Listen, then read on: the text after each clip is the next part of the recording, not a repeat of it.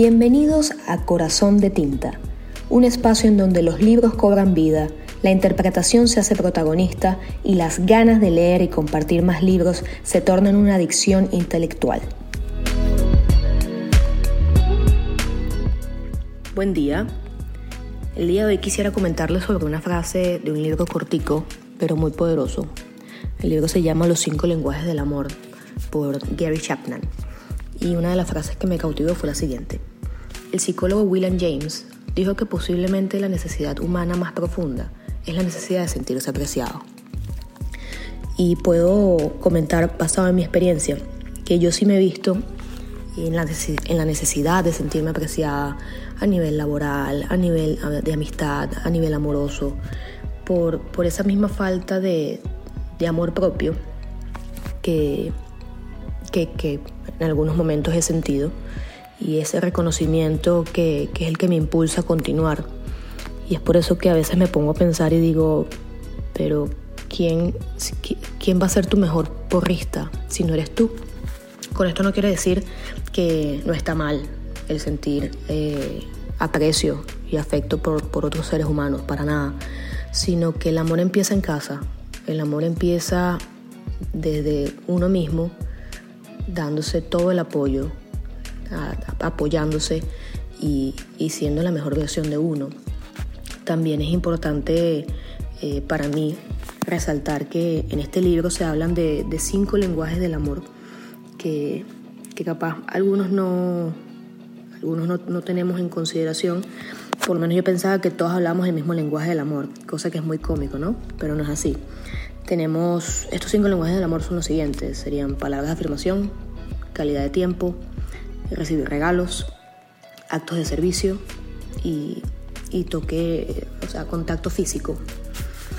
Y después de haber leído este libro, y de, darme cuenta de cuáles son mis lenguajes del amor, comparándolos con, personas que tengo a mi alrededor, es impresionante ver cómo, cómo es tan cierto que la, importancia de entender la necesidad o el llamado de amor de la otra persona, porque eso te lleva a otro nivel de entendimiento que va mucho más allá de la racionalidad. Cuando logras identificar el lenguaje del amor de, tu pareja, de un amigo, de, tus compañeros de trabajo, de tus familiares, la relación fluye de manera más armoniosa y, todo se convierte en más, en más tranquilidad, felicidad, en más entendimiento. Y ahí está la clave, el entendimiento. Entonces, saltando de lo que dice el autor, eh, de lo que dice el, psicólogo William James, sí, tenemos la necesidad de, recibir aprecio, pero basado en qué? Basado en, en lo que queremos nosotros manifestar desde nuestro lenguaje del amor o entendiendo el lenguaje del amor de la otra persona. En mi caso, por ejemplo, mis lenguajes del amor son muy claros. Para mí, calidad de tiempo es fundamental. Y siempre digo, no se trata de la cantidad, sino de la calidad. Y estar presente en lo que sea que estés haciendo, así sea contigo, así tú estés solo. Calidad de tiempo es para mí invaluable, porque el tiempo es algo que nunca más vamos a recuperar. Ese segundo que ya pasó no va a volver a existir. esa fecha que pasó no va a volver a existir. Capaz en otros años, pero no va a ser la misma fecha, no va a ser el mismo año, no va a ser la misma hora, no va a ser igual. Entonces para mí calidad de tiempo es importante porque le doy la importancia, número uno, a mí, de que estoy 100% enfocado en lo que estoy haciendo. Y número dos, a la persona que tengo al frente. Y la estoy apreciando en ese momento. Y el segundo lenguaje del amor para mí sería actos de servicio.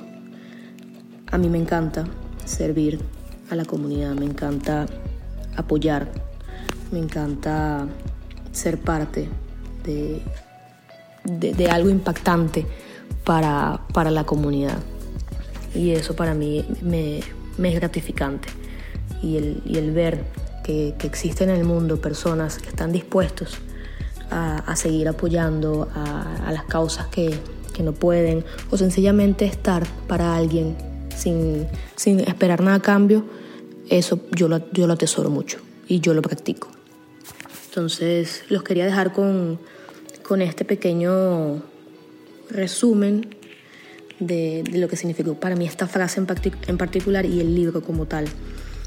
Y los invito, los invito a que lo lean porque puede abrir muchas puertas de entendimiento si tienes una pareja, si estás en proceso de, de manifestar una pareja, para, para poder entender cómo, cómo funciona ese código del corazón, que, que, si bien es, es más eh, sentimientos, también tiene su, su mapita de, de, que hay que seguir para, para tener una vida más, más saludable y más, más hermosa.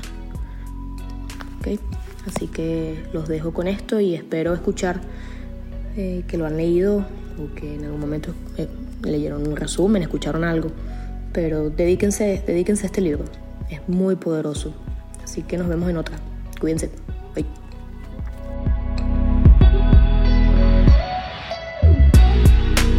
Fue otro podcast de Corazón de Tinta. Si te gustó este episodio, regálanos un like y compártelo con quien quiera convertirse en un adicto a los libros como nosotros.